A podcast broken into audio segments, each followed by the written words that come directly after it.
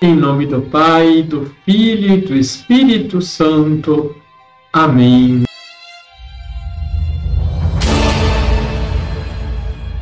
Olá, tudo bem com você? Como estamos nos preparando para a Páscoa do Senhor? Que lutas estamos ainda travando? Quais são os sinais do ressuscitado em nossas vidas? São Gregório Magno nos ensina sobre a misericórdia de Deus. Quão grande é a misericórdia de nosso Criador! Nós nem somos servos dignos, mas Ele nos chama de amigos. Quão grande é a dignidade do homem, que é amigo de Deus. A suprema misericórdia não nos abandona, nem mesmo quando a abandonamos.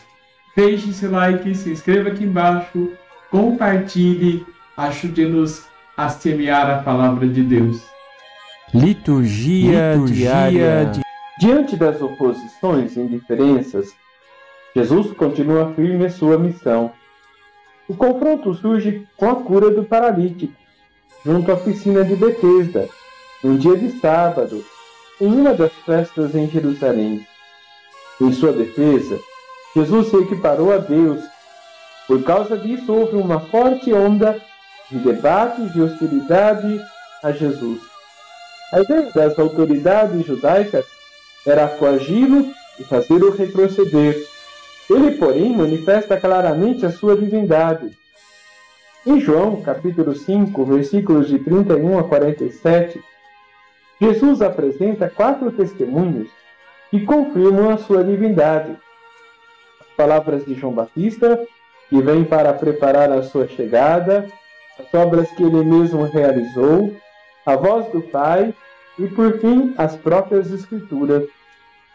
Ele usa a linguagem de um tribunal, testemunhas, para provar a sua credibilidade como pessoa divina e a manifestação do agir salvífico de Deus na história humana.